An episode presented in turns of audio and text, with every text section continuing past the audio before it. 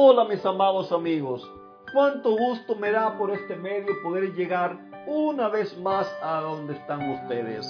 Ya se nos ha ido otra semana, pero como siempre quiero decirte que Dios te bendiga en este día. Que Dios bendiga tu hogar, tu familia, que Dios bendiga tu casa, tu trabajo, tus finanzas, todo cuanto tú tienes, todo cuanto hagas, que Dios lo bendiga y que su gozo, su paz y su amor sean una realidad en la vida de cada uno de ustedes. Quizás tú digas, eh, pero estoy enfermo, eh, mira, acabo de perder un ser querido, perdón si, si alguno de ustedes le ha pasado eso. Eh, quizás tú digas, estoy sin trabajo, quizás tú digas, las cosas no me van bien en mi matrimonio, quizás tú digas, tengo un hijo que, o una hija que no anda por los mejores caminos. ¿Cómo quieres que yo tenga gozo? ¿Cómo quieres que yo tenga paz? ¿Cómo quieres que yo tenga alegría? Ah, mi querido amigo, yo quiero decirte algo. El gozo, la paz y la alegría no dependen de las circunstancias las cuales te rodean, sino que eso depende de tu relación con una persona que esa persona es gozo, esa persona es paz, esa persona es felicidad, esa persona es amor. Y yo quiero decirte que el tener un concepto equivocado de Dios te lleva a tener una relación disfuncional con Él. O sea que hay muchas personas que piensan que Dios solamente es para las personas que se portan bien para aquellos que quizás toda una vida han ido a la iglesia. Hay quienes me han dicho, eh, no, Dios es para los estudiados eh, o la iglesia es para los estudiados. Tú estás equivocado. Muchas veces los estudiados son los que menos desean ir a una iglesia, son los que menos desean buscar de Dios, porque precisamente se apoyan en sus estudios, se apoyan en sus conocimientos, se se dejan engañar por Satanás, como hablamos en el día de ayer, haciéndoles pensar que sus estudios, sus conocimientos, sus teorías, todas las cosas que saben, eh, ya eso es suficiente para la vida. Sin embargo, ignoran de que la sabiduría viene de Dios, ignoran que el conocimiento de las cosas buenas viene de Dios, ignoran que aún el conocimiento que tú tienes, ese vino de Dios, las riquezas que, te que tienes vienen de Dios. Todas las cosas, mis queridos amigos, vienen de Dios que es el creador de este mundo. Y cuando nosotros eh, tenemos una idea distorsionada de Él, entonces esto nos lleva a tener una relación eh, no buena con Él, como les decía, una relación disfuncional con Él. Quizás le estoy hablando a alguien que nunca ha, conocido de Dios y ahora está comenzando a escuchar. Yo quiero decirte que Dios te ama a ti. Quizás le estoy hablando a alguien de que alguna vez fue miembro de alguna iglesia, caminó en los caminos del Señor, como solemos decir, y hoy en día no está, se ha apartado por alguna situación, se ha alejado de Dios. Yo quiero decirte que Dios te ama a ti.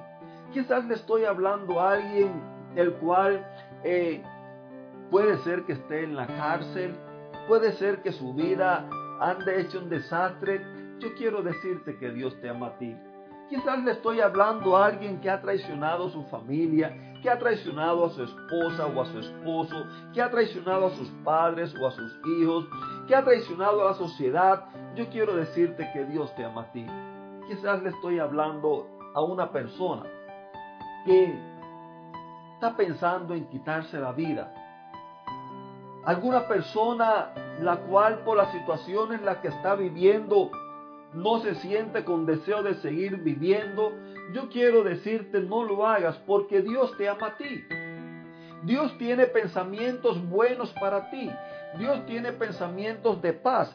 Dios tiene pensamientos los cuales son para darte vida eterna. Dios tiene pensamientos de alegría, de restauración. Dios tiene pensamientos de darte una relación de amor con Él por toda la eternidad. Querido amigo, Dios nunca te ha abandonado. Él nunca ha dejado de amarte. Él no desea castigarte. Su anhelo es salvarte. Ese es el deseo que Él ha tenido toda la vida para la humanidad. Por eso aquella nación, aunque desecharon sus consejos, aunque no le quisieron oír, a pesar de que no era el propósito de Dios que ellos fueran llevados cautivos, Dios dijo, yo nunca te voy a desamparar, yo nunca te voy a dejar. Y quiero dejarte con estas palabras. Palabras las cuales dijera el mismo Jeremías. Jeremías dice, hace ya mucho tiempo el Señor se me apareció y me dijo, yo te amo con amor eterno. Por eso te, prolongué mi misericordia. Dios te ama con un amor eterno. ¿Sabe por qué te ama con un amor eterno? Porque Él es eterno. Él nunca te ha dejado de amar. Él siempre te ha amado. Nosotros somos los que nos alejamos de Él, pero Dios siempre nos ha amado. Y entonces dice más, como yo te amo, como no puedo dejar de amarte, porque si Dios dejaría de amarte, entonces dejaría de ser Él. Ahora, como Él no puede dejar de amarte, entonces, ¿qué es lo que hace Él? Te prolonga su misericordia, te prolonga su bondad. Él extiende cada día más la oportunidad, como esa madre que le está diciendo al niño, mi hijo, por favor, mi hijo, por favor, mi hijo, por favor, ¿hasta cuándo? ¿Hasta cuándo vas a seguir por ese camino? ¿Hasta cuándo te vas a estar dando tropezones? ¿Hasta cuándo vas a estarte hiriendo? ¿Hasta cuándo vas a estar hiriendo a los demás? Por favor, mi mira. ¿Por qué? Porque Él te ama. Él desea lo mejor para ti. Y yo te, yo quiero desearte de que tú goces de un lindo y bendecido fin de semana. Que tú aprendas a caminar con Jesús y aunque tú nunca hayas oído hablar de Él, pero que tú en este fin de semana tú puedas gozarte en saber de que Dios te ama, tú puedas eh, compartir con otros, aunque tú no sepas nada, pero dile a otro, oye, yo escuché decir que Jesús me ama y yo quiero decirte que Jesús te ama a ti también. Comparte estos mensajes con otras personas para que ellos también puedan conocer del grande amor de Dios. Que Dios te bendiga y será hasta el próximo lunes donde nos reencontraremos una vez más para continuar aprendiendo más sobre el grande amor de Dios. Feliz fin de semana.